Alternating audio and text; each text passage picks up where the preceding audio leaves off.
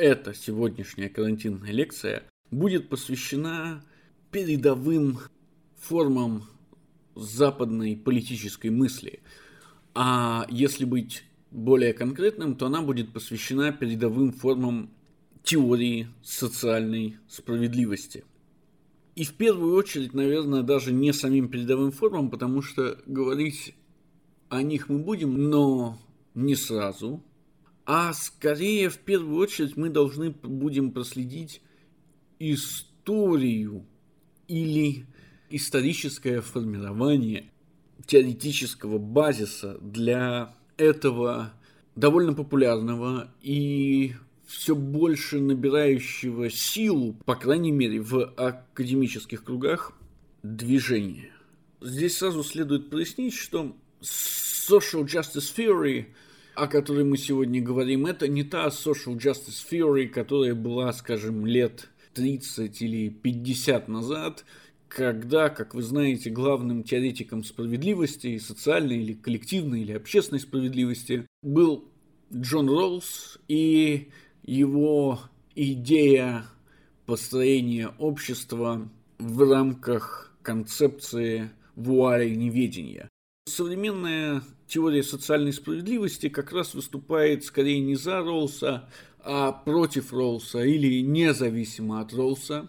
Точно так же, как она, например, выступает независимо от Аристотеля. То есть современные теоретики социальной справедливости очень редко, если вообще, понимают справедливость в ее изначальных терминах. Дистрибутивная справедливость, коммуникативная справедливость и так далее, и так далее, и так далее. Отнюдь. Передовой край теории социальной справедливости сегодня сформирован вокруг таких понятий, незнакомых для современной или классической теории справедливости, как интерсекциональность, нормативность, diversity, equity и так далее, и так далее, и так далее, и так далее. Но прежде чем говорить непосредственно об этой теории, ее основных направлениях и суммировать ее тезисы, мы должны в первую очередь поговорить о ее истории.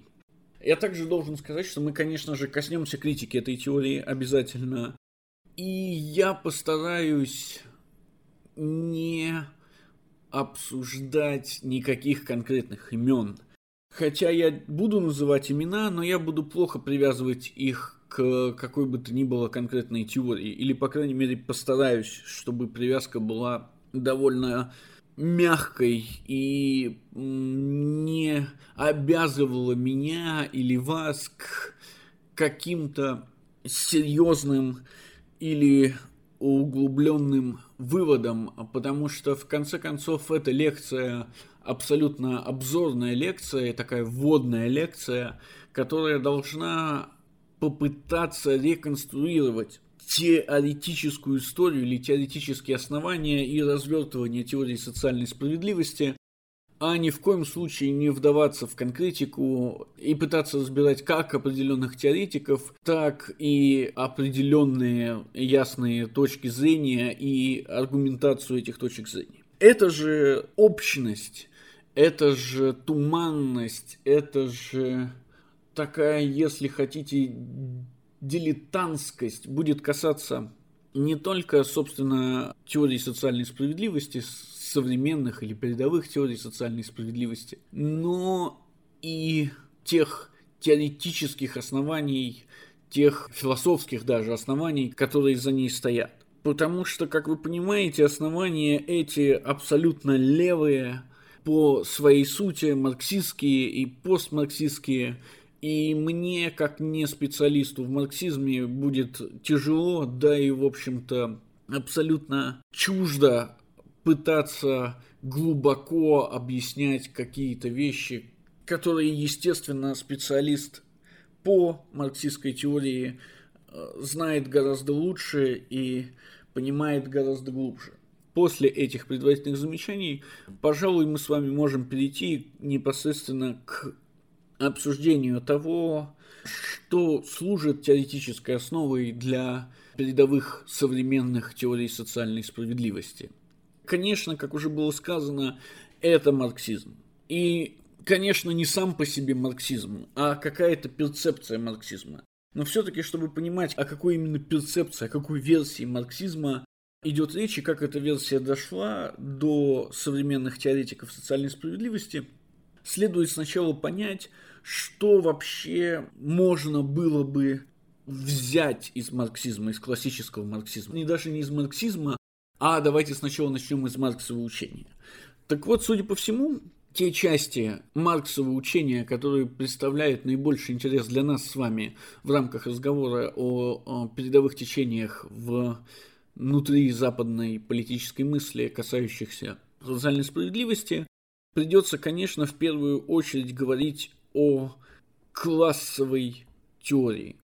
Как вы помните, Марксово учение, и в этом новизна Маркса наряду, давайте я сразу скобочка скажу, вместе с Ницше, объявляет, что общество, и в этом оно, естественно, как новое противостоит имеющейся на тот момент социальной философии и в целом осмыслении общества, заключается в том, что Маркс видит общество не как единый механизм или как живой организм, что вообще превалировало до Маркса, а Маркс видит общество антагонистически. Общество разрывает само себя на части. Оно не есть нечто цельное, нечто солидное. Напротив, оно раздроблено. И Маркс говорит, что в этой его раздробленности заключается основная сила, стоящая за эволюцией или изменением общества. Дело в том, говорит Маркс, что любое общество можно разделить на несколько классов. Как правило, на два. И мы, говорит Маркс, можем в истории проследить, как борьба двух разных классов диалектически приводит к преобразованию общества, тому, что мы можем э, назвать, собственно, протоисторией или не историей, которую мы наблюдаем перед собой. К моменту, когда Маркс все это пишет, естественно, классов по большому счету наблюдается всего два. Классы, как вы понимаете, понятие экономическое, и эти два класса, как вы, в общем-то, понимаете, можно легко разделить э, в истории и на практике, как класс угнетателей и класс угнетенных. При этом свойства этих классов выражаются э, не только в их взаимодействии, но и в их положении. Иными словами, один из этих классов является классом трудящихся, то есть тех, кто имеет непосредственное отношение к орудиям производства или к средствам производства, как говорит Маркс, а второй из них имеет отношение к владению этими э, средствами производства. Отношение между этими классами, повторюсь, это очень простое отношение, отношение угнетения и связанный с ним процесс отчуждения. Иными словами, класс рабочих, будучи угнетенным, но имеющим делом непосредственно с средствами производства, с помощью этих средств производства и собственного труда создает некий вещественный мир. Этот вещественный мир, как результат труда рабочего класса, в то же самое время с помощью угнетения отчуждается угнетателями то есть капиталистами или буржуазией, от рабочих в пользу самой буржуазии. Эти два процесса отчуждения и угнетения связаны. Эти два процесса вместе превращают рабочего из человека в животное, а они обезличивают его, а, лишают его человеческого достоинства и так далее, и так далее, и так далее, и так далее. Второе, что мы можем понять из марксовой теории относительно классового общества, это связь классовой теории с теорией исторического материализма, то есть со старым добрым эстматом. Маркс говорит, что материальные силы на самом деле движут историей, то есть развитие материальных сил так или иначе заставляет общество меняться, помимо воли, естественно, самого этого общества. И в этом смысле развитие производственных сил, развитие материальных сил неизбежно указывает на конец этой самой протоистории, в которой находится и всегда находились до, до самого конца два антагонистических класса.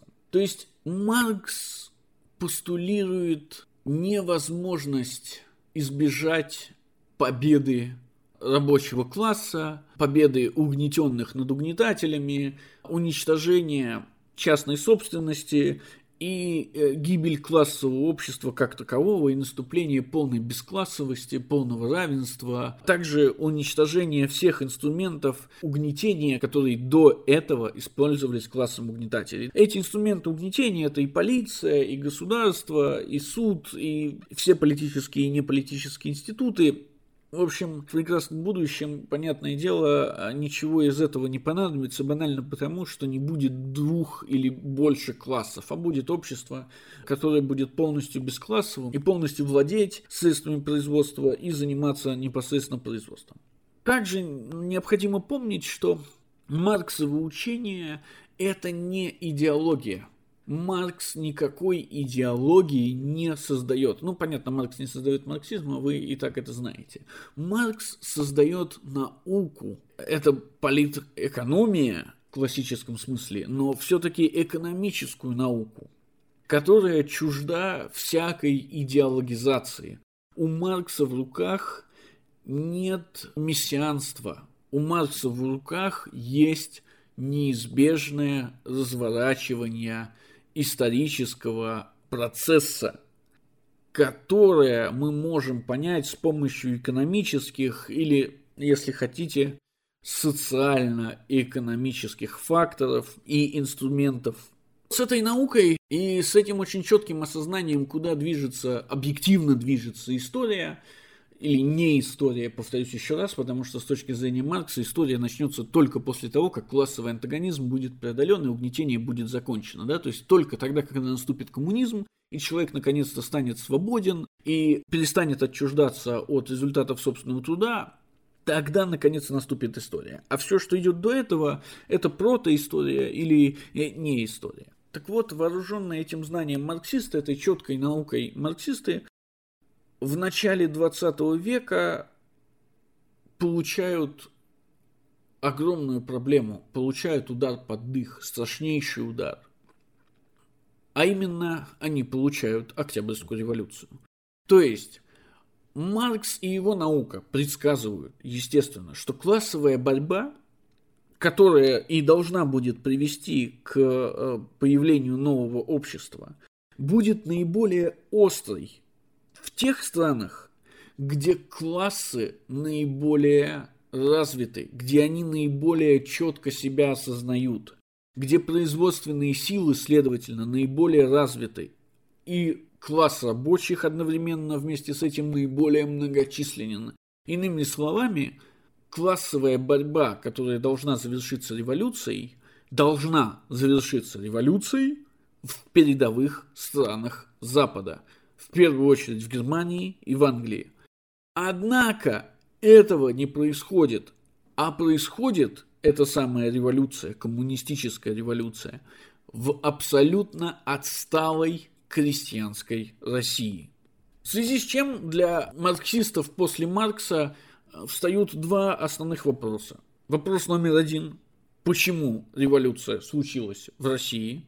В отсталой аграрной стране, где, в общем-то, нет толком ни буржуазии, ни пролетариата, где, соответственно, не может быть серьезной классовой борьбы и где не может быть серьезного классового самоосознания, самопонимания. И второе. Почему революция не случилась на Западе? Собственно, здесь ответ на эти два вопроса в первую очередь дают нам непосредственные живые свидетели этой революции, то есть марксисты практически сразу начали задаваться этими двумя вопросами. И нас интересует первый человек, который ответил на эти два вопроса о революции, то есть о ее происхождении и непроисхождении, практически сразу, как случилась сама Октябрьская революция. Зовут этого прекрасного марксиста и коммуниста Антонио Грамши. Грамши в ответ на этот исторический вызов пишет две программные статьи Одна из них называется «Революция против капитала», при этом капитал в кавычках, в том смысле, что это не революция против буржуазии, а революция против книги «Капитал», написанной Марксом. А вторая называется «Некоторые теоретические и практические аспекты экономизма». Экономизм снова в кавычках, потому что это движение, а не экономика. Так вот, в этих двух статьях Грамши отвечает последовательно на оба вопроса. Собственно, эти два вопроса на самом деле представляют из себя, говорит Грамши, две стороны одной медали. Революция в России произошла ровно по тем причинам, по которым она не произошла на Западе. Почему же революция в России произошла? Грамши говорит, что революция произошла не благодаря законам истмата, а благодаря воле, возникшей из самообразования, породившего новое сознание. Грамши хочет нам сказать, что те самые слепые исторические силы, материалистические исторические силы, которые с точки зрения Маркса движут историей, на самом деле не должны пониматься настолько топорно и настолько буквально, как это делают вульгарные марксисты. Эти силы, конечно, играют гигантскую роль, однако все-таки движение человеческих масс абсолютно невозможно без проявления чисто человеческих качеств, одно из которых и является непосредственно воля. То есть революция не может случиться там, где нет воли на эту революцию. Даже если все остальные условия для революции есть. Как же возникла воля в России, спрашивает себя Грамши. Кажется, ответ его следующий. Воля к революции у пролетариата возникла благодаря новому пролетарскому сознанию. С точки зрения Маркса, пролетарское сознание должно было формироваться вместе с формированием непосредственно класса пролетариата. То есть пролетарское сознание должно было быть наиболее развитым там, где наиболее развит был класс пролетариата, то есть в западных странах, в передовых западных странах, в передовых западных капиталистических странах. Но в России условия для революции были созданы путем формирования этого сознания искусственно, не с помощью ожидания, когда там рабочие поймут, как бороться за свои права, организуются в профсоюзы, потом поймут, что профсоюзы не работают, перейдут к более жестким методам борьбы с буржуазией и поймут, что они не работают, и тогда уже случится революция и так далее, и так далее, и так далее, и так далее, и так далее. Нет. В России, говорит Грамши, появилась интересная штука, она сама себя, эта штука, называет авангардом пролетариата. Но никто из тех, кто входит в авангард пролетариата, не является пролетариями. Иными словами, революцию в России делает некая партия. Вы знаете название этой партии. В членах этой партии и в ЦК этой партии нет пролетариев. Там только интеллигенты даже если это недоучившиеся интеллигенты или вообще не учившиеся интеллигенты, но эти интеллигенты постоянно занимались самообразованием с одной единственной точки зрения, с пролетарской точки зрения. И таким образом сами для себя, а также для нарождающегося еще только класса пролетариата в России, они породили или развили четкое классовое сознание, пролетарское сознание, причем в самых передовых его формах. И таким образом создали волю для совершения революции. Этот ответ, который Грамши дает на первый вопрос, автоматически показывает нам, каков должен быть его ответ на второй вопрос. У западных рабочих нет воли к восстанию. Но почему же, если их сознание достаточно передовое, или, по крайней мере, должно быть передовым в соответствии с их собственным положением, и Грамши дает снова ответ.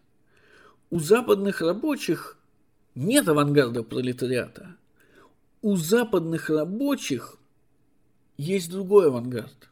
И этот авангард Грамши называет, или вернее, действие этого авангарда Грамши называет культурной гегемонией. Иными словами, буржуазия, имеющая власть, или, если хотите, угнетатели, держащие власть в западных странах, угнетают рабочих не с помощью э, физических средств, хотя не без этого, как вы понимаете, а в первую очередь с помощью угнетения их воли, их сознания. Каким образом? Путем формирования, собственно, этого сознания. Как говорит Грамши, популярные верования и другие подобные им идеи также являются материальными или материалистическими силами. Таким образом, западные рабочие сознание которых сформировано не авангардом пролетариата, а непосредственно буржуазией с помощью культурной гегемонии, не видят, не понимают, не осознают своих собственных целей, истинных своих целей, да, то есть революции. Они верят те цели, которые перед ними ставят культурные гегемоны. Ну, например, мирную борьбу за свои права. Ну, например, возможность или желание, да, желание будет даже лучше, участвовать в демократических выборах и э, мирно сменять власть и таким образом продвигать собственные права и так далее, и так далее, и так далее, и так далее, и так далее. Угнетение таким образом переходит из чистого марксового понимания отчуждения, урезания зарплат, скотского образа жизни, круглосуточной работы, физического подавления в совершенно другую плоскость, в духовную плоскость.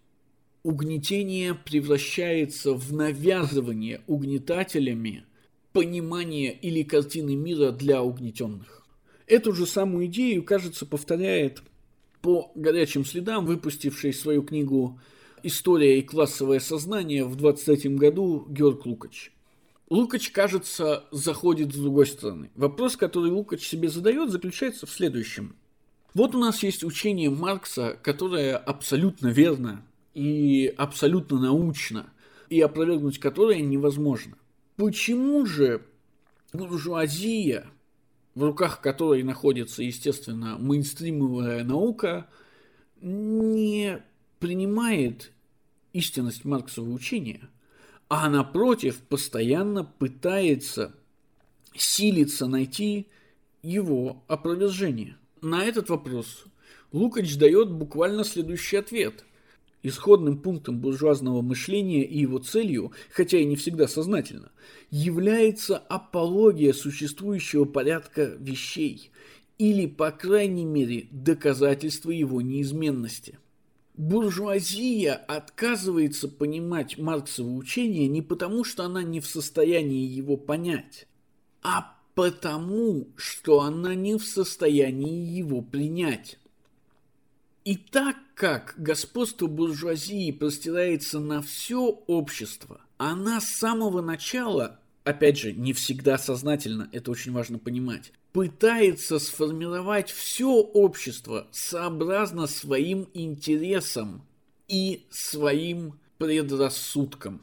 Это касается и экономики, и политики, и социальной сферы, и сферы науки. То есть неосознанно буржуазия пытается утвердить собственное существование как единственно верное существование, как научно и исторически верное существование. И эту попытку Лукач обозначает термином «ложное сознание». Лукач говорит, что каждый класс обладает своим собственным сознанием, и это сознание может быть ложным, а может быть истинным. Иными словами, Лукач говорит, что имея на руках несколько классов, а Лукач говорит не только о буржуазии и пролетариате, но и, например, о крестьянах, мы имеем дело с разными сознаниями. И все сознания как бы хотят сделать одно и то же. Они хотят перекроить мир под самих себя. Они хотят сделать мир соответствующим их собственным представлениям. В этом плюрализме сознаний, классовых сознаний, встает серьезный вопрос. А именно вопрос о том, какое сознание следует предпочесть. Или же все классовые сознания равны? Лукач отвечает на это отрицательно. Нет равенства в классовых сознаниях. И дело не в том, что одни классы способны свое сознание реализовать в действительности, а другие не способны, а в том, насколько они отражают своим сознанием реальный исторический процесс. Естественно, класс буржуазии – это ложное сознание. Не потому, что буржуазия хочет навязать свое видение мира а, всем остальным классам, опять же, не обязательно сознательно, запомните это, а потому, что, как говорит Лукач, когда буржуазия сбросила феодализм, она получила на руки экономическую науку. Именно эта наука и помогла буржуазии победить. Но продуманная до конца, эта наука превращается в марксизм. Продуманная до конца, эта наука гласит, что победа всегда будет за пролетариатом, что буржуазия будет уничтожена. И именно потому, что эта наука оказывается в руках буржуазии, буржуазия отказывается признать ее истинность, она отказывается довести эту науку до конца и логически завершить ее. И потому сознание буржуазии ложно. В то время как пролетариат как раз-таки эту науку осознает до конца – он осознает ее и вместе с тем осознает собственное историческое положение. Самосознание пролетариата, говорит Лукач, в отличие от самосознания буржуазии, является истинным. Оно объективно, потому что оно соответствует объективным целям развития общества. Итак, Лукач рисует нам простую и понятную картину. Существует несколько классовых сознаний. Все классовые сознания, кроме одного, являются ложными, хотя у всех из них одно и то же определение и одна и та же функция. Лишь одно самосознание является истинным или правдивым, потому что оно соответствует своей исторической роли, потому что будущее за ним. Но при этом данный класс все время оказывается угнетенным – Естественно, он оказывается угнетенным именно потому, что ложные сознания, или в данном конкретном случае одно ложное сознание, все время пытается себя проецировать вперед на него. При этом Лукачу очевидно, что пролетариат не только объективен, и пролетарское сознание не только объективно, но и так как оно объективно, оно еще является и морально превосходящим. Буржуазия лжет – даже если она лжет неосознанно. Пролетариат всегда правдив, даже если он правдив неосознанно. Закончив с этими базовыми постреволюционными учениями, мы должны перейти к тому, что можно было бы назвать постмарксизмом. И я постараюсь объяснить почему. Ну, исторически все просто.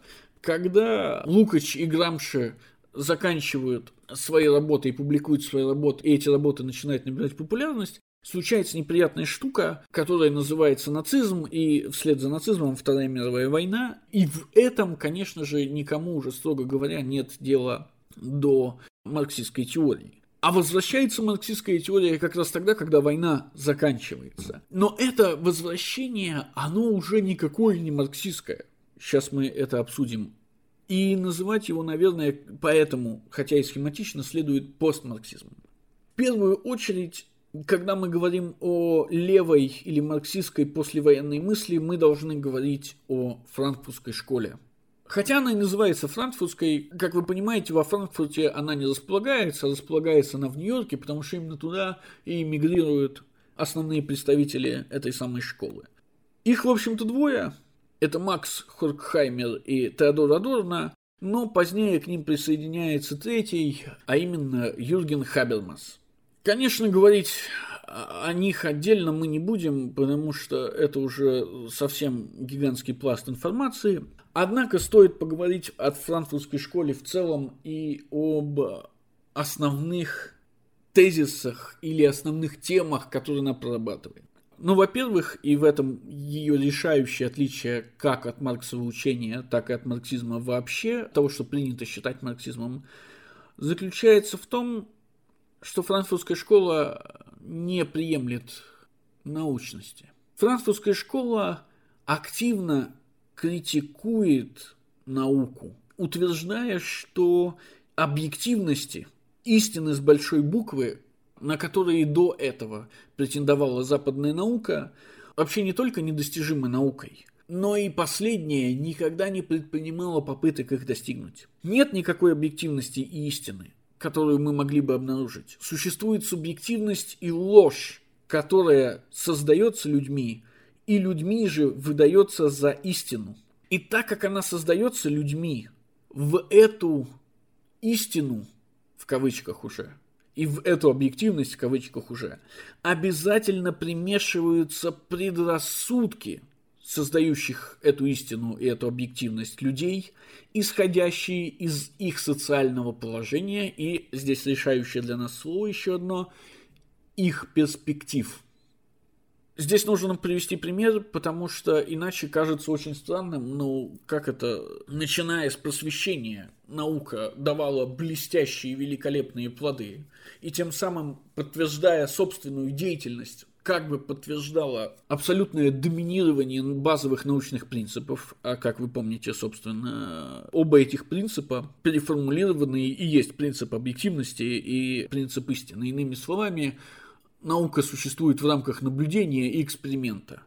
Наблюдение означает, что наблюдающий объективен, то есть он не вмешивается в то, что наблюдает. А главное свойство эксперимента, которое нас интересует, это повторимость или воплотимость. А это уже претензия на истину. Иными словами, наука говорит нам, что если эксперимент произведен без каких-либо ошибок, он может быть повторен.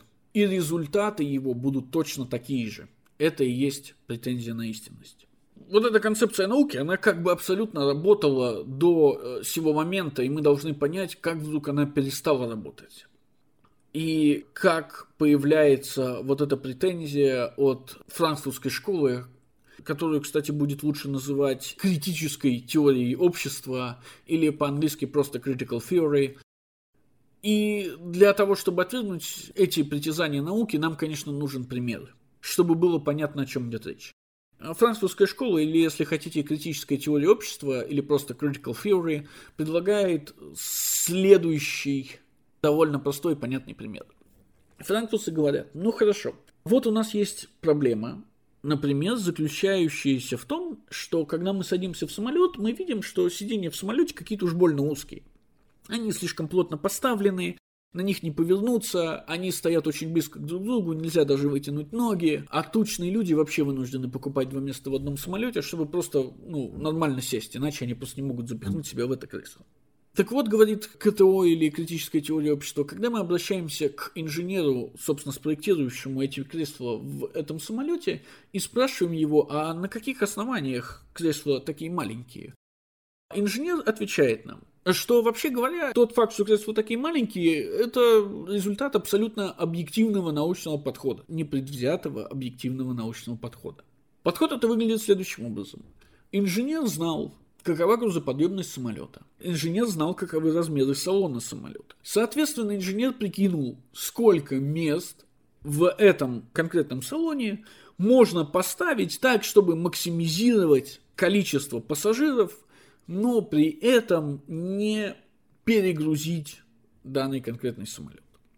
Но КТО, вместо того, чтобы поверить инженеру на слово, и в этом, собственно, критичность, начинает смотреть на самого инженера. И что она видит, когда смотрит на инженера? Она видит, что перед ним белый, среднего телосложения, средней массы, хорошо образованный представитель среднего класса. И КТО делает вывод, интереснейший вывод – когда инженер создавал этот самолет, он неосознанно создавал его под себя. Иными словами, так как он среднего роста, среднего достатка, среднего возраста, среднего телосложения, среднего веса и так далее, и так далее, и так далее, и так далее, он думал о том, опять же, неосознанно, не обязательно осознанно, какое место было бы удобно для него.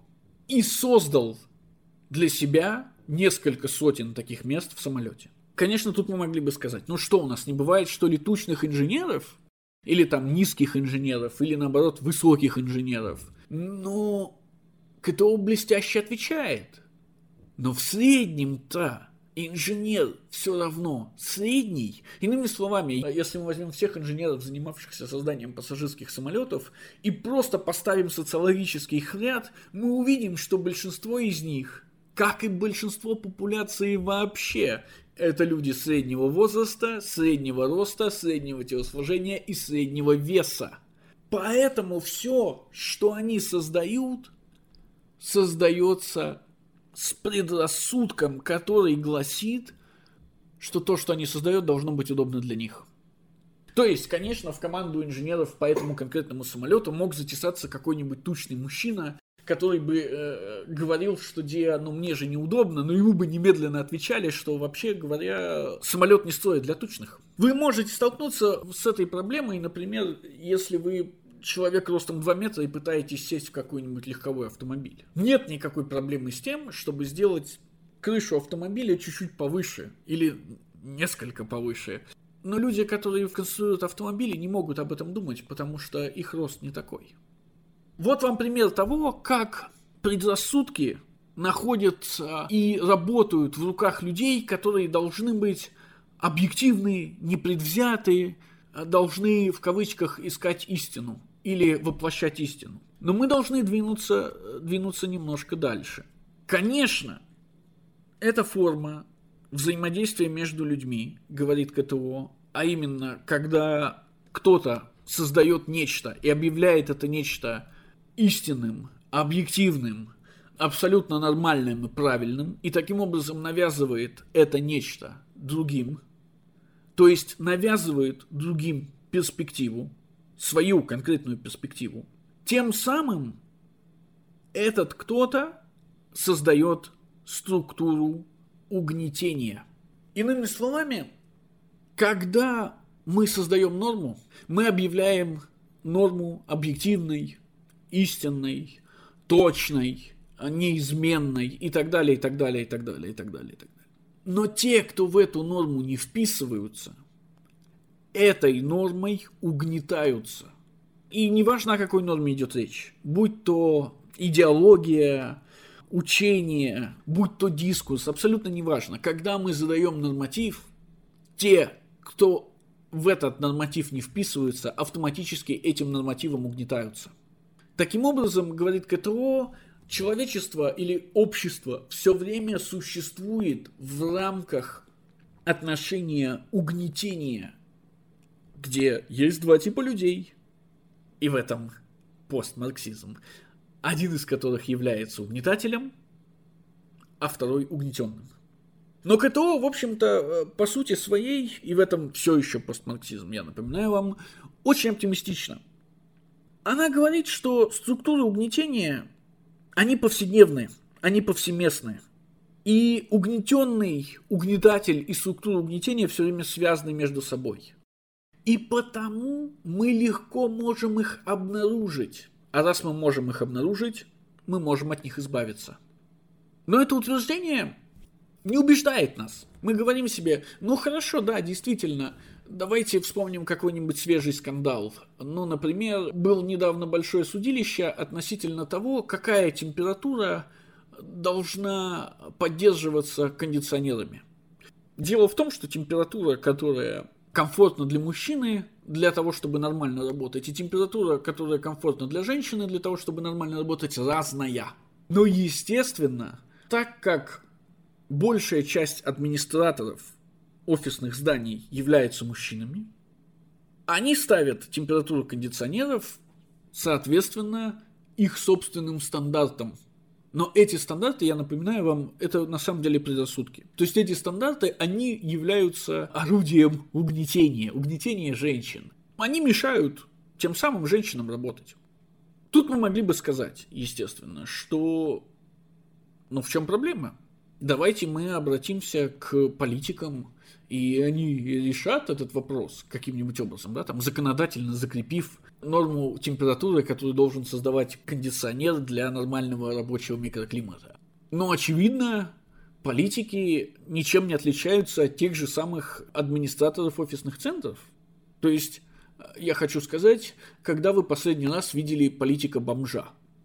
И очевидно, что политики, не будучи бомжами, не думают о бомжах, даже если они думают о политике, связанной с борьбой с бездомностью, не предвзято. Мы отступаем и говорим, ну хорошо, да, действительно, конечно, говорить о политиках и непредвзятости было бы очень-очень странно, учитывая, что большинство политиков открыто объявляют себя идеологически приверженными некоторому курсу и потому абсолютно необъективными.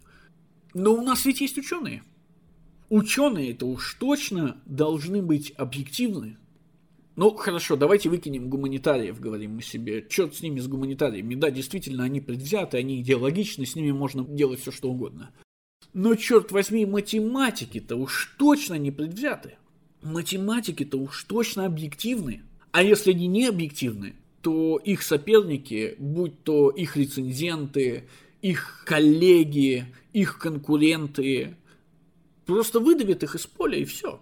На что КТО, естественно, задает нам вопрос, являются ли все люди равными? И ответ – да, конечно, являются. А как же иначе? Тогда КТО задает нам второй вопрос.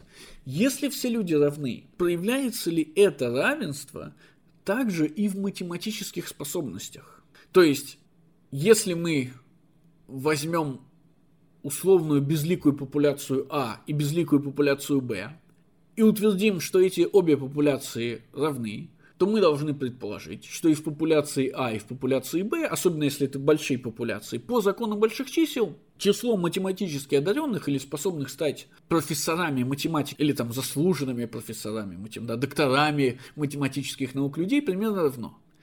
Но тогда КТО задает нам следующий вопрос.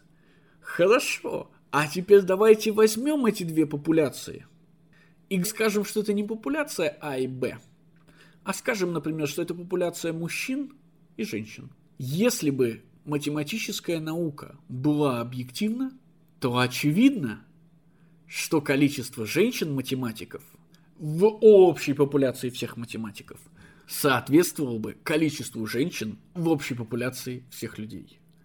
Но женщин в математике ничтожное количество то есть именно профессоров и докторов математических наук. Так что же это говорит КТО?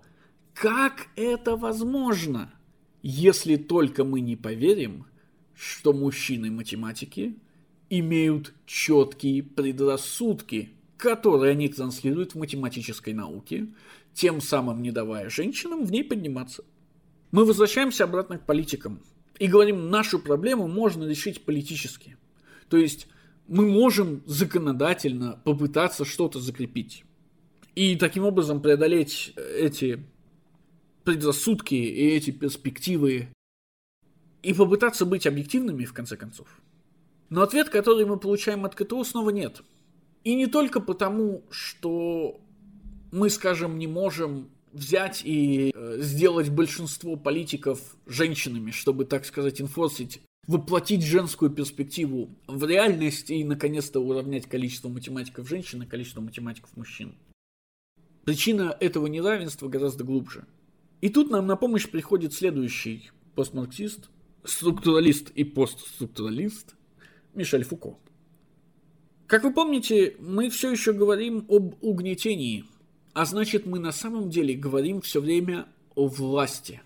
Разговор марксизма после Маркса – и постмарксизма – это всегда разговор о власти. И, конечно же, самый передовой мыслитель в этом вопросе в 60-х, 70-х – это Мишель Фуко. Фуко дает свое собственное определение власти. И давая его, он утверждает следующее. Нет никакого единого центра власти. Власть – это не вертикаль, это не фаллический символ, сконцентрированный в одном известном месте – в Кремле, в Белом доме, в Тауэре. Нет. Власть очень тонким слоем размазана повсюду. Мы не можем говорить о пиках власти, мы можем говорить о точках власти, собирающихся иногда кое-где. И в первую очередь власть, которая растекается вот так по всем частям общества, это власть знания – Иными словами, даже если бы фараон захотел построить пирамиду, которая бы опиралась не на свое основание, а на один из своих углов, и таким образом поднималась бы к небу своим основанием, жрецы, математики, инженеры, которые ее строили, объяснили бы ему, что это невозможно. Мало того, когда он сказал, что хочет пирамиду размером э, с Эйфелеву башню, они объяснили ему, что для того, чтобы она достигла такой высоты, основание ее должно там заполонить половину Каира. И таким образом они бы ограничили его власть. А вместо его власти поставили бы свою собственную, когда сказали, сколько может произвести блоков для пирамиды каменоломни, сколько людей может быть задействовано в рамках этого строительства, и сколько строительство может продлиться, чтобы фараон увидел, если не готовую пирамиду целиком, то хотя бы половину ее при своей жизни. И так в каждой конкретной ячейке или институте общества. Знание – это власть. Позиция знания – это властная позиция. Таким образом, с точки зрения Фуко, властные отношения проявляются вообще везде и всегда, но они никогда не централизованы. Напротив, власть настолько децентрализована, что одновременно она может давить с 10-15 разных сторон. Ваш врач, как знающий, говорит вам вот это. Ваш коллега, как знающий, говорит вам вот это. Баба Нюра на лавочке, естественно, которая видала виды, говорит нет-нет, вот это. И так далее, и так далее, и так далее, и так далее. И так далее. Наверное, сейчас уже настало время сказать, что мы видим за всем этим. А, конечно, мы с вами видим то, что нам ближе всего знакомо, если хотите. Мы видим Ницше. Мы видим, как в постмарксизме разворачиваются две основных ницшанских теории. Теория воля к власти и теория перспективизма. Все отношения – это властные отношения. Все структуры, созданные людьми, это властные структуры. И на самом деле, когда мы говорим об угнетателях и угнетенных, о том, как спастись от угнетения или преодолеть его, мы все время говорим о власти и ни о чем другом, кроме власти. И я думаю, здесь добавлять ничего не надо. Что касается перспективизма, то, как вы помните, ницшанский перспективизм заключается в том, что нет никакой объективной истины, нет никакого факта, нет никакой вещи в себе, которая была бы нам доступна. Нет никакой природы или действительности. Нам доступна только интерпретация. И интерпретация, нами же создаваемая, создается нами только с нашей собственной перспективы. Но этих точек зрения, этих перспектив бесконечное количество. И, естественно, наиболее полную картину какой-либо интерпретации дает не одна перспектива, а все перспективы вместе взятые. В этом смысле мы отказываемся, говорит Ницше, от бинарного понимания истины, то есть от отделения истина-ложь. Отказываемся от бинарного понимания мира, истинный мир, ложный мир. И переходим к какому-то новому перспективистскому пониманию – внутри которого, конечно, все перспективы борются, но при этом признают существование друг друга. И ни в коем случае не претендуют на истинность, уж тем более истинность большой буквы, а претендуют на, если хотите, макиавеллистскую эффективность или неэффективность. Как это разворачивается в передовых теориях социальной справедливости, мы сейчас посмотрим. А заодно и попытаемся, пока будем смотреть, суммировать всю ту теоретическую основу, которую сейчас обсудили. Начать, наверное, стоит с эм, феминизма, потому что он все время на слуху последнее время, и он самое мощное течение теории социальной справедливости сегодня. Утверждение современного феминизма в рамках таких теоретиков, как э, Мартин Нусбаум, Кэтрин Маккинон, Андрей Дворкин, заключается в следующем. Угнетатель и угнетаемый – это мужчина и женщина.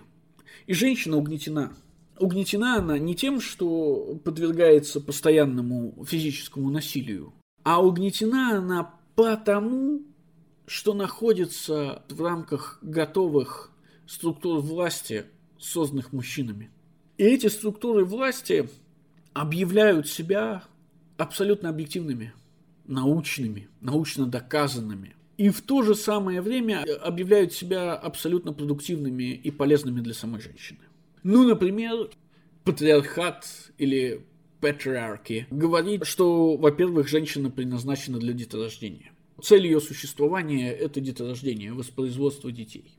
И, соответственно, вот этим объективным фактором, конечно же, формируется ее общественная роль. Роль матери-кормилицы, охранительницы очага, э, детовоспитательницы, учительницы и так далее, и так далее, и так далее. Или, например, мужчины и их предрассудки утверждают, что женщина не может быть хорошим математиком, что она не может заниматься тяжелым физическим трудом, что существует такая штука, как половой диморфизм, наблюдаемый не только у людей, но и у других биологических видов, и что этот половой диморфизм подразумевает, например, что женщина не может заниматься спортом наравне с мужчиной, то есть, грубо говоря, что женщины занимаются спортом отдельно, как в беге, так и в борьбе, так и в прыжках в длину, в прыжках в высоту, да в чем угодно а мужчины занимаются отдельно. И что смешивать эти две популяции нельзя именно по объективным и аб- абсолютно понятным причинам.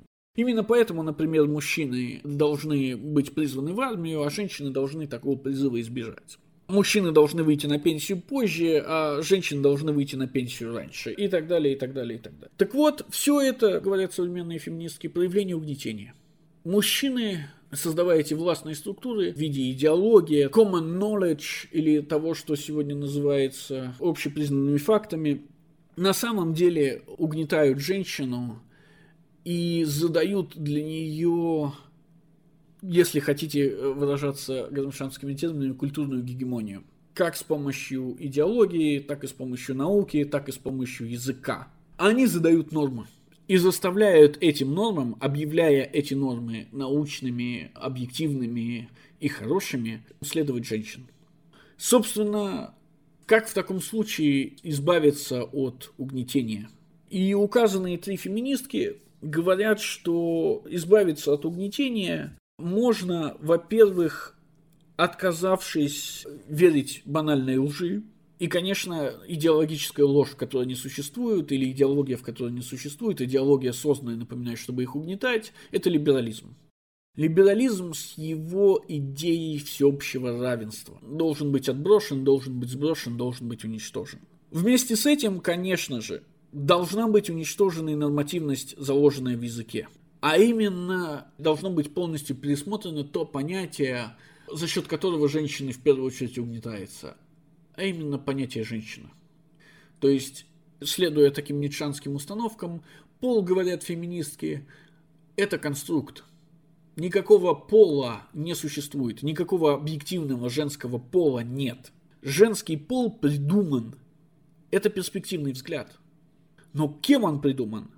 Чей это перспективный взгляд? И это, конечно же, перспективный взгляд мужчины. И, следовательно, единственная цель, зачем пол придуман, это угнетение мужчины транслируют собственные предрассудки о женщинах как о слабых, как о математически неспособных, как о предрасположенных к деторождению, потому что, очевидно, мужчины не предрасположены к нему, с помощью языка на самих женщин. Вслед за указанными тремя феминистками появляется более радикальное крыло, которое должно продолжить переосмыслять эти идеи. Это Джудит Батлер и Кимберли Крэншоу. Давайте начнем с Крэншоу она выковывает термин intersectionality, интерсекциональность. Ее идея заключается в следующем. Дело, говорит Крэншоу, в том, что, естественно, большинство угнетает меньшинство. Это очевидно. И чем меньше меньшинством вы являетесь, тем больше вас угнетают. Ну, опять же, в соответствии с critical theory, то есть с КТО, большинство транслирует свои предрассудки о самом себе и окружающих на всех окружающих и тем самым их угнетает. И здесь и появляется ее гениальная идея, которая заключается в следующем. На самом деле один и тот же человек может представлять из себя не одно меньшинство, а несколько. В этом, собственно, интерсекшоналити или пересеченность. Кимберли Крэншоу вообще-то не то чтобы такая, знаете, гуманитарная феминистка, она вообще-то правовед. И проблема, которая привела ее к интерсекциональности, была проблема черных женщин, которых почему-то не повышали. Черных мужчин повышали, белых женщин повышали, а черные женщины вдруг столкнулись с дискриминацией на рабочем месте. И формально эта дискриминация была не видна, говорит Крэншоу. Причина какая? Женщин же повышают? Да, повышают. Черных же повышают? Да, повышают. Но черных женщин не повышают. Крэншоу говорит, что в отличие от белых женщин, которые казались управленцем не инициативными, мягкими, не агрессивными, черные женщины казались наоборот невероятно агрессивными, громкими, слишком наглыми и так далее, и так далее, и так далее, и так далее. Чего вообще нельзя было сказать о черных мужчинах. То есть против черных женщин одновременно играло два предрассудка. предрассудок против женщин и предрассудок против чернокожих. Тем самым случилось наложение, которое выдавило их из взглядов законодателей, которые там законодательно запрещали дискриминацию на рабочем месте по признакам пола и признакам расы. Тем самым, говорит Кимберли Крэншоу и последующие за ней теоретики, мы получаем вдвойне угнетенное суперменьшинство. То есть понятно, что чернокожие представляют из себя меньшинство – ну, в западных странах, да, мы об этом сейчас говорим, в частности, в Америке. Но чернокожие женщины представляют из себя меньшинство меньшинства. Очевидно ведь, что чернокожие мужчины угнетают чернокожих женщин. Потому что мужчины все равно представители большинства. Хотя, опять-таки, как мужчины они представители большинства, а как черные представители меньшинства. И это наталкивает Крэншоу ее последователей на мысли о том, что угнетение не является односторонним процессом. Иными словами, картина мира больше не выглядит как угнетатель угнетает угнетенного. Ничего подобного. Угнетенный, в свою очередь, угнетает другого. То есть один и тот же субъект может одновременно являться и угнетателем, и угнетенным. Ну, например, это черные мужчины. Они угнетены как черные, они угнетатели как мужчины. Двигаемся дальше черная женщина может быть представителем большинства, если мы введем еще одну интерсекцию, а именно сексуальность. Тогда гетеросексуальная черная женщина будет представителем большинства по отношению к гомосексуальной черной женщине. Тем самым выступит ее угнетателем. А та, в свою очередь, будучи угнетенной гетеросексуальной черной женщиной может угнетать следующего меньшинство внутри самого себя, а именно гомосексуальную черную женщину-инвалида и так далее. Мы должны вернуться обратно к, собственно, левацкости во всем этом движении. Левацкость как раз заключается в том, что от угнетения надо избавиться. И очевидно, что избавление от угнетения не может больше заключаться в какой-то там революции. Потому что всем очевидно, что с одной стороны революция так или иначе будет работать на некоторое большинство. А с другой стороны, что эта революция не сможет привести к адекватным результатам, потому что кто бы ни пришел в власть, он все равно останется предвзятым. Он не может быть абсолютно объективным.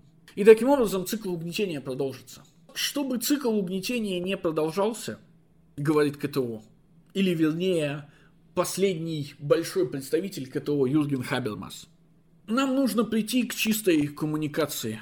К чистой коммуникации на определенных позициях, с определенных позиций.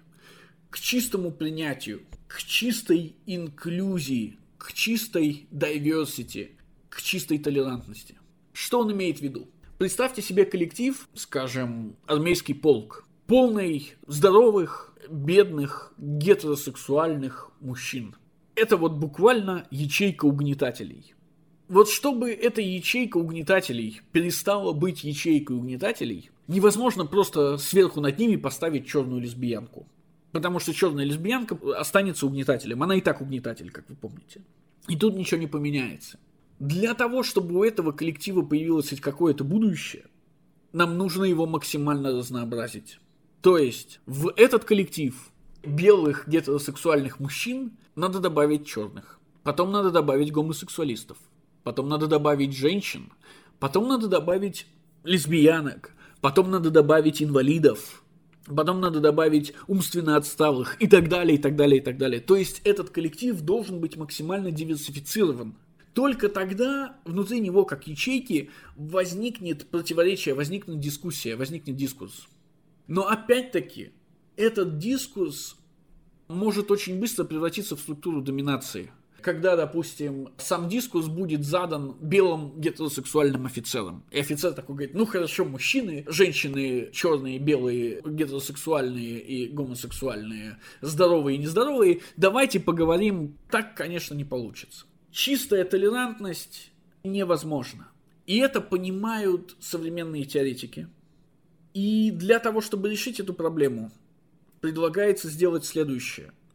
Так как чистый дискурс невозможен, банально потому, что для дискурса нужны правила, например, представление о всеобщем равенстве. Но представление о всеобщем равенстве, как вы понимаете, это не черное представление, не представление африканских племен, не представление китайских мандаринов, не представление австралийских аборигенов, а вообще-то представление белого западного человека – то когда мы создаем дискус, э, мы автоматически навязываем западную белую точку зрения всем участникам этого дискурса. И дискурс таким образом подходит к концу. То есть он перестает быть диверсифицированным, он становится четко отражающим конкретный предрассудок. Вот большие споры сейчас идут именно вокруг этой проблемы. И одно из решений звучит следующим образом. Очевидно, что в этой бесконечной системе угнетателей и угнетенных в этих бесконечных силовых структурах или структурах власти существуют меньшинство и большинство. Существуют те, кто в основном является угнетателями, и существуют те, кто в основном являются угнетенными. То есть, грубо говоря, какая-нибудь черная лесбиянка на коляске, хотя она все еще может угнетать черных лесбиянок умственно отсталых, все-таки в основном является угнетенным. Как будучи черной, так будучи лесбиянкой, так и будучи инвалидом. А какой-нибудь белый мужчина средних лет, гетеросексуальный, он, конечно, может быть там чем-то угнетен, но вообще он по большому счету в основном угнетатель. Поэтому некоторые теоретики предлагают просто совершить реверсию. То есть они предлагают создать новые структуры угнетения, в которых бывшие угнетатели окажутся угнетенными, а бывшие угнетенные окажутся угнетателями. Вы спрашиваете меня, как это возможно? В смысле, что надо выставлять в президента черную лесбиянку на коляске? Нет. Речь идет не совсем об этом. Например, конкретное предложение заключается в репарациях. Американские белые граждане должны выплатить американским черным гражданам репарации за 200 лет рабства.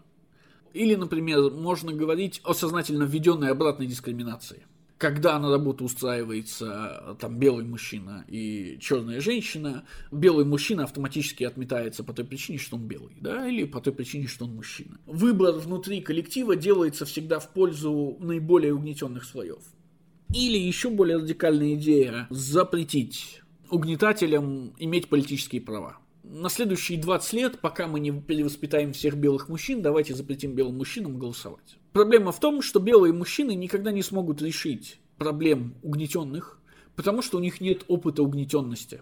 Такого опыта, как у черной лесбиянки-инвалида, ни один белый мужчина, даже белый мужчина-инвалид, не имеет. И, соответственно, проблем не понимает. А раз он не понимает, он в принципе не может их понять да, потому что э, экзистенциальный опыт, который переживает эта самая лесбиянка, не передаваем. Он не может их решить, а даже чаще всего и увидеть. Какой вам пример привести? Когда вы идете по улице, вы ведь не замечаете, что на самом деле на этой улице проехаться на инвалидной коляске невозможно. Просто физически невозможно. Вам-то как раз все кажется, что ну, все вполне отлично, все вполне проходимо. До тех пор, пока вы не сядете в коляску, вы и даже и задуматься не можете, какое это чудовищное преступление против инвалидов совершили люди, которые вот так вот спроектировали наши с вами улицы. Единственный способ, чтобы угнетатель понял проблемы и осознал положение угнетенного, это угнетение. И для одной из форм этого угнетения введен конкретный термин. Этот термин называется equity – Заметьте, новые феминистки и вообще такой передовой край теории социальной справедливости больше не говорит об equality, о том, о чем говорит либерализм, то есть о равенстве. В данном случае равенстве, понимаемом как равенстве возможностей. Ну, то есть, грубо говоря, мы обещаем, что мы не будем предосудительны. Мы, как фирма, посмотрим вообще все резюме, которые нам поступают. И на основании объективных факторов, таких как опыт работы, образование, квалификация, мы уже будем решать, кого брать. Вы понимаете, почему это утверждение невозможно? Ну, банально потому, что при такой ситуации, конечно же, компании предпочитают белых мужчин, белых женщин или черных мужчин. А черных э, женщин не предпочитают вообще. А черных женщин-лесбиянок тем более. А черных женщин-лесбиянок на инвалидных колясках особенно. Так вот, вместо термина equality, social justice theory, то есть теория социальной справедливости, предлагает другой термин. Он называется equity. Equity переводится на русский язык как равенство или справедливость. В смысле, когда мы делим пирог поровну, мы ведь делим его справедливо. Это вам такое лингвистическое отступление, но по сути речь идет о следующем. Речь идет не о равенстве возможностей, а о равенстве результатов. Иными словами, политическая система должна быть перестроена таким образом, чтобы компенсировать угнетенным их угнетение за счет угнетателей. Возвращаемся обратно к нашему примеру. Когда мы смотрим на резюме, мы находим среди равных, как нам кажется, кандидатов наиболее угнетенного и делаем выбор в его пользу. И это касается всех властных структур, всех структур власти, как бизнеса, так и науки, так и культуры, так и религии. Продолжите этот список самостоятельно. Где вы можете увидеть это? Да, естественно, в первую очередь в культуре. Именно поэтому движение, которое мы обсуждаем, нередко своими критиками называется cultural marxism, культурный марксизм. Взгляните на современное телевидение западное. Нет такого сериала, в котором бы не было гея если бы мы говорили о равенстве в смысле равной репрезентации, мы могли бы сказать следующее. Хорошо, давайте будем говорить не о равенстве возможностей, а о равенстве репрезентации. То есть сколько у нас геев в популяции, столько у нас геев в политике, в образовании, в искусстве, в культуре и так далее, и так далее. Введем квоту на геев. Там дальше уже на черных геев, мужчин геев, женщин геев, неважно. Но если бы квота на геев действительно была введена в соответствии с их популяцией, то есть справедливо в кавычках, то, естественно, мы бы видели гея в каждом десятом сериале. Но мы видим его в каждом первом сериале. В этом контексте речь, конечно, идет не о квоте, а чрезмерной компенсационной репрезентации. То есть, конечно же, современная social justice theory – это теория, не посвященная справедливости или даже равенству. Это теория, посвященная, наверное, мы могли бы сейчас сказать, ресентименту, попытке отомстить угнетателю – и в этой попытке отомстить угнетателю оправдано практически все. Я не буду сейчас приводить конкретных примеров, вы лишь должны увидеть, что в первую очередь от этой теории страдает современный либерализм. Кроме того, вы должны увидеть, что эта теория, имея марксистские корни, не выглядит левой от слова совсем. Она не говорит ни про классовую борьбу, ни про экономическое состояние, не про светлое будущее, не про научность. Научность уже выкинута в окно. Она говорит про моральные ценности. И equity, и нормативность, и diversity, и инклюзия, кажется, приобретают совершенно моральное значение. А их пропоненты выглядят как проповедники новой морали. И вот на этой ноте мы, конечно, должны перейти к критики social justice theory, которую мы имеем на сегодняшний день. Эта критика разнообразна, но в то же время имеет очень четкий вектор. Это консервативная критика. И сейчас я постараюсь объяснить, что я имею в виду. Это критика, которая защищается. Это критика, которая пытается отстаивать предыдущие позиции. Она не предлагает ничего нового. У нас есть три базовых вектора – это критика social justice theory со стороны науки. Ну, например, ее представляет э, известный ученый Сэм Харрис. Это критика со стороны либерализма и либеральной теории. Эту критику представляет известный мыслитель и блогер, давайте я скажу, Карл Бенджамин. И это христианство, или, если хотите, авраамический монотеизм – представителем которого является, я уверен, знакомый вам Джордан Питерсон. Что говорит Харрис и вместе с ним бесконечное количество других ученых, ну, например, Стивен Пинкер, Питер Багасян, Джеймс Линси и другие. Они говорят, что вообще-то ницшанская идея о том, что где вещь в себе для нас недоступна, нет никакого объективного реального мира, и поэтому все, что мы имеем, это только интерпретации или конструкции – то есть, что у нас есть только один способ создавать мир вокруг себя, и это конструктивизм, а ни в коем случае не объективное познание. Абсолютно ложная идея. То есть тот же Стивен Пинкер, как, давайте я скажу просто психолог, говорит, что причина, по которой женщины так плохо представлены в математике, связаны с абсолютно прозрачными и понятными психофизиологическими качествами, которые и отличают, объективно отличают мужчину от женщины. То есть реальный мир, истина с большой буквы, она не просто существует, она еще и нам доступна. И всякий, кто грешит против него, всякий, кто нападает на него, на самом деле грешит против почти полутысячелетней, абсолютно успешной истории науки. Аргументация защитников науки выглядит следующим образом. Если бы наука не была объективной и не вела к истине, вы бы не могли пользоваться современными телефонами. Или, если бы ради diversity и инклюзии мы бы принимали на кампусах университетских все точки зрения, и при этом дискурс не мог бы иметь критерии объективности универсальной, то есть западной, то у нас бы на кампусе в университете бесполезно бы спорили африканский шаман, якутский шаман, ямайский колдун и физик-теоретик. И они бы ни в коем случае не приходили бы ни к какому решению, потому что всякое решение было бы универсалией, а значит угнетением, то есть навязыванием одной позиции всем остальным. При этом сами бы они между собой никогда бы ни о чем не согласились, но одновременно вместе с этим они бы, естественно, никакой науки не создали, и очевидно, что шаманский танец дождя не ведет ни к какому дождю. В то время как предсказания метеоролога, хотя и не ведут ни к какому дождю, абсолютно четко предсказывают его. То есть наука не просто имеет те силы предсказательные, описательные, которые она утверждает, она имеет. Наука не просто ищет истину и является объективной и непредвзятой, как она утверждает. Наука не просто утверждает, что она является объективной и непредвзятой, а она дает очень четкие доказательства, которыми все мы все время пользуемся. Если бы наука была не объективной и предвзятой, телефоны бы не работали, операции по пересадке сердца бы не делались, машины бы не ездили, самолеты не летали и так далее, и так далее, и так далее, и так далее. Вторая линия атаки со стороны науки – это атака, предпринимаемая многими учеными, но в основном сегодня это там Питер Богосян и Джеймс Линси. Они берут попперскую гипотезу о фальсифицируемости науки. То есть, как вы помните, Поппер говорит, что, собственно, есть фальсифицируемые гипотезы и нефальсифицируемые гипотезы. Одни из них научные, фальсифицируемые, другие нет. Поппер уверен, что ни одна гипотеза не может, строго говоря, быть истинной до конца.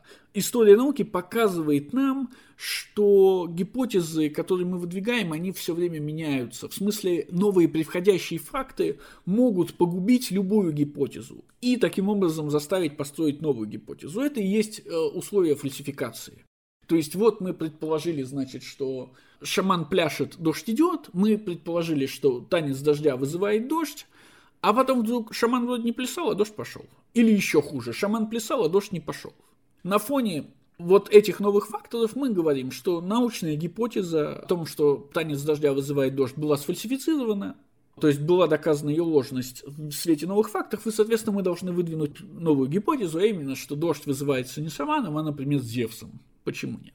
Но есть такие гипотезы, которые являются не фальсифицируемыми. Иными словами, какие бы новые факты не возникали, гипотеза все время бы утверждала, что она их объясняет.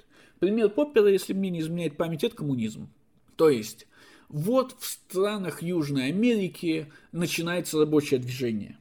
И, соответственно, марксист говорит, что, значит, теория Маркса говорит о том, что вот рабочий класс набирает силу, классовый антагонизм усиливается в результате развития рабочих сил, и уже скоро-скоро, не за годами революция. Через 20 месяцев э, эти движения, значит, раздавлены по всей Южной Америке. Марксист не говорит, что теория не сработала и что она неправильна. Марксист говорит, нет-нет-нет, теория Маркса все объясняет. Произошла реакция на набирающую силу рабочее движение, и эта реакция раздавила рабочее движение. И что бы ни случилось, у марксистов всегда найдется объяснение происходящего. Поппер говорит, это не фальсифицируемая гипотеза, она не научная, она идеологическая. И значит, ни один факт не может ее пенетрировать, не может ее раздавить. Какой бы факт мы в нее не принесли, она все время сможет продолжить быть истиной, просто включив его в себя. Богосян и Линси, они известны тем, что провели несколько грандиозных научных афер. А именно, они решили проверить на практике, насколько научными являются лицензируемые журналы, занимающиеся social justice theory, в которых излагается social justice theory. Обычно такие эксперименты проводятся для того, чтобы выявить недобросовестные журналы среди тех научных журналов, которые публикуют статьи за деньги, то есть среди open access journals. Для этого обычно ученый какой-нибудь берет программу, алгоритм, который составляет наукообразные, но абсолютно бессмысленные предложения. Из этих предложений составляется статья, эта статья посылается в журнал, в него же посылаются деньги, и ученый начинает следить за тем, публикует ли статьи, которые представляют из себя абсолютный нонсенс, но написанный наукообразным языком, с применением терминов сложных, с построением гегелевских предложений, или не публикуются.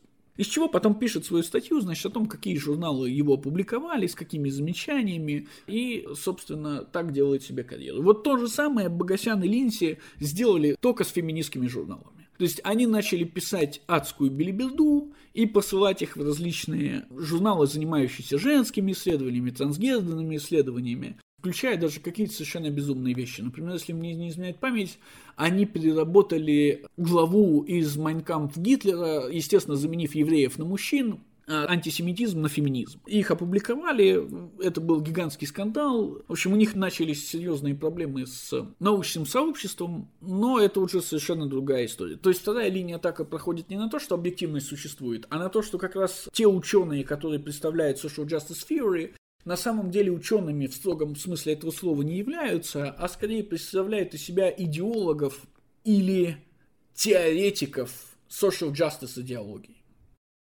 Вторым большим вектором критики является классический либерализм. Суть этой критики заключается в том, что современное либеральное общество – это вообще пик человеческой цивилизации за последние две тысячи лет. И, соответственно, нападки на него являются необоснованными.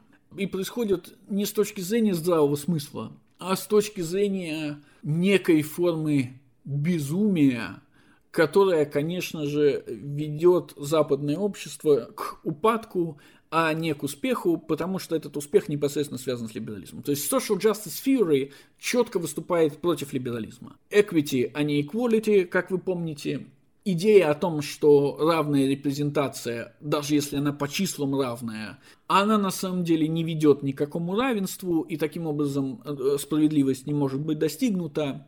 Идея о том, что свобода слова обеспечивает open marketplace of ideas, то есть рыночную площадь идей, на котором самая популярная идея оказывается победительницей, она также отвергается social justice, потому что понятно, что самая популярная идея – это идея большинства, а идея большинства – это, конечно же, идея угнетения меньшинства. И, соответственно, все, что пропагандируется большинством, в том числе язык большинства, на самом деле направлен на угнетение. То есть, когда гетеросексуалы называют геев геями, они сами себя называют нормальными.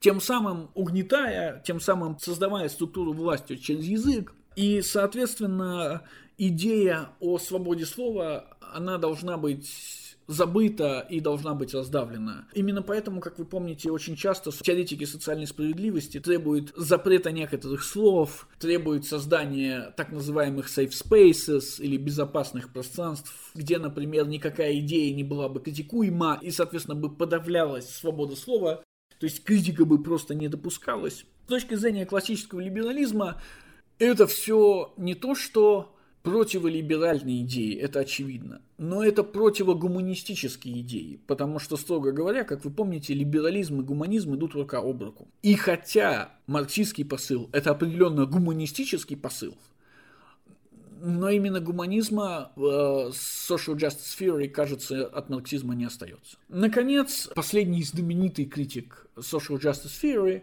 – это Джордан Питерсон. И мысль Питерсона, кажется, представляет из себя интересную смесь такую же смесь, какую представляет из себя сама social justice theory, а именно смесь учения Маркса или перцепции учения Маркса и учения Ницше, что когда-то казалось невозможным, а сейчас кажется неизбежным. Точно так же и мысль Питерсона представляет из себя смешение учения Ницше и учения Библии. С одной стороны, Питерсон называет себя классическим либералом и отстаивает все те же классические либеральные позиции, которые там отстаивал Бенджамин. Свобода слова, равенство для всех, свобода собраний, политическая репрезентация, капитализм и так далее, и так далее. Это все для нас с вами неинтересно. А интересно немного другое, а именно другая сторона Питерсона. Питерсон верит в истину с большой буквы.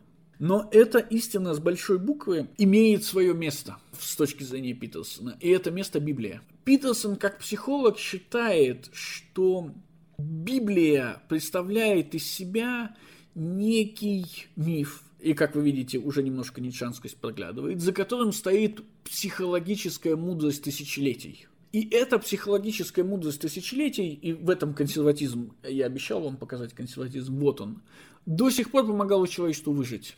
Две тысячи лет мы опирались на книжку, и книжка работала, говорит Питерсон. Естественно, через э, некоторые ментальные упражнения можно легко связать Библию и либерализм, и Библию и гуманизм, уж тем более, и Библию и западную цивилизацию, какой мы ее знаем вообще.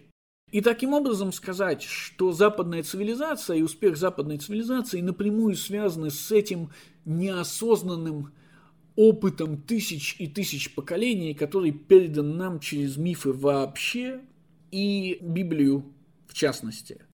Соответственно, эти мифы, очевидно, все нерациональные. И рационально понять их мы не можем, потому что они нерационально составлялись.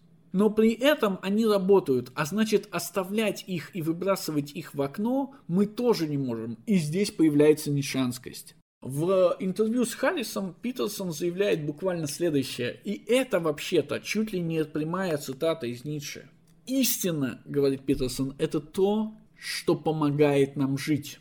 А теперь мы возвращаемся обратно и видим, что Библия с точки зрения Питерсона и вообще все эти нерациональные мифы, религиозные мифы, две тысячи лет успешно помогали нам жить. Поэтому Библия и все указанные мифы являются истинами. Естественно, их истинность заключается не только в том, что они работают, или работали, но еще и в том, что они проецировали точную истинную картину мира. Помните, женщина из ребра, женщина-помощник, женщина в два раза дешевле мужчины. Про коллег я вообще молчу, что там Бог с коллегами в Библии делает. Причем если хотите, я немного отвлекусь, что бы Бог не делал с коллегами с точки зрения social justice theory, это геноцид. Если Бог убивает коллег, то это геноцид. Бог объявляет их неполноценными, с ними надо покончить. Если Бог лечит коллег, то это тоже геноцид, потому что он точно так же объявляет коллег неполноценными, то есть создает power structure, создавая нормативность. Нормальный человек, говорит Господь, это здоровый человек, а твоя уникальная перспектива калеки, помните про перспективизм, должна быть излечена.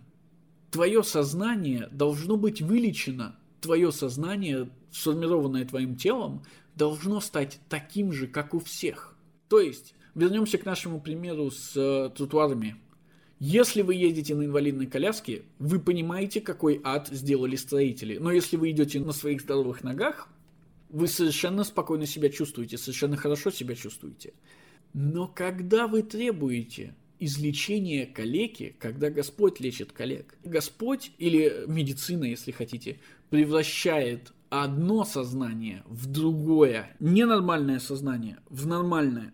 И таким образом Господь совершает геноцид. Он сознательно уничтожает одну из перспектив.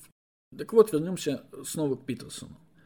Питерсон, утверждая истинность и полезность нерациональных мифов, с точки зрения social justice theory официально признает создателей этих мифов, этих праотцов, божественно верными – и тем самым, конечно же, обожествляет точку зрения того строя, при котором все эти мифы так или иначе сформировались. А сформировались они, конечно же, при патриархате. С этим спорить невозможно. Книжка явно транслирует предрассудки, от которых избавились уже к концу 20-го, к началу 21 века окончательно. И в то же самое время Питерсон теперь каким-то образом с ницшеанской перспективы эти предрассудки снова делает валидными. И здесь мы натыкаемся на, пожалуй, решающую проблему, постановкой которой мне и хотелось бы закончить эту лекцию. А именно на представление о том, что за ницшанским перспективизмом не стоит, конечно, равенство перспектив. Чем больше перспектив, тем лучше, говорит Ницше. Но очевидно, что каждая перспектива осознает саму себя как единственную перспективу. Осознает саму себя как истинную перспективу. И в этом смысле борется со всеми остальными перспективами. Пытается подавить их. В лучшем случае мы можем рассчитывать на союз нескольких перспектив. Да, на наиболее богатую интерпретацию. Но она не может быть бесконечно богатой бесконечно богатая интерпретация предполагала бы равенство всех интерпретаций, что с точки зрения Ницше невозможно. Феминизм же, или social justice theory, с другой стороны, считает, что в этом неравенстве интерпретаций была найдена очень четкая линия. Наиболее угнетенные имеют наилучшую перспективу их перспектива наиболее чиста. Вспомните Лукача, да? Сознание рабочего не является ложным сознанием, потому что рабочий ближе всего к объективности. А ближе всего он к объективности, потому что история на его стороне, и он угнетен. В этой ситуации, пожалуй, интересно было бы увидеть альтернативу social justice theory, заключающуюся не в консервативной реакции, как у Харриса, Бенджамина и Питерса, а в альтернативном предложении. Мы должны признать перспективизм, но мы должны увидеть за перспективизмом не попытку отомстить, не ресентимент, какой четко проглядывает за social justice theory, а его противоположность. И, конечно же, это дело не сегодняшней лекции, а далекого будущего. Однако, мне кажется, что оно должно быть и более привлекательным по сравнению с тем, что уже существует, и с тем, что мы имеем. На этой странной и запутывающей мысли я бы хотел остановиться и с радостью услышать ваши замечания по моей интерпретации марксизма и ваши вопросы в комментариях, ибо очевидно, что совершив такой огромный скачок в истории и теории, мой рассказ не мог не вызвать у вас никаких вопросов.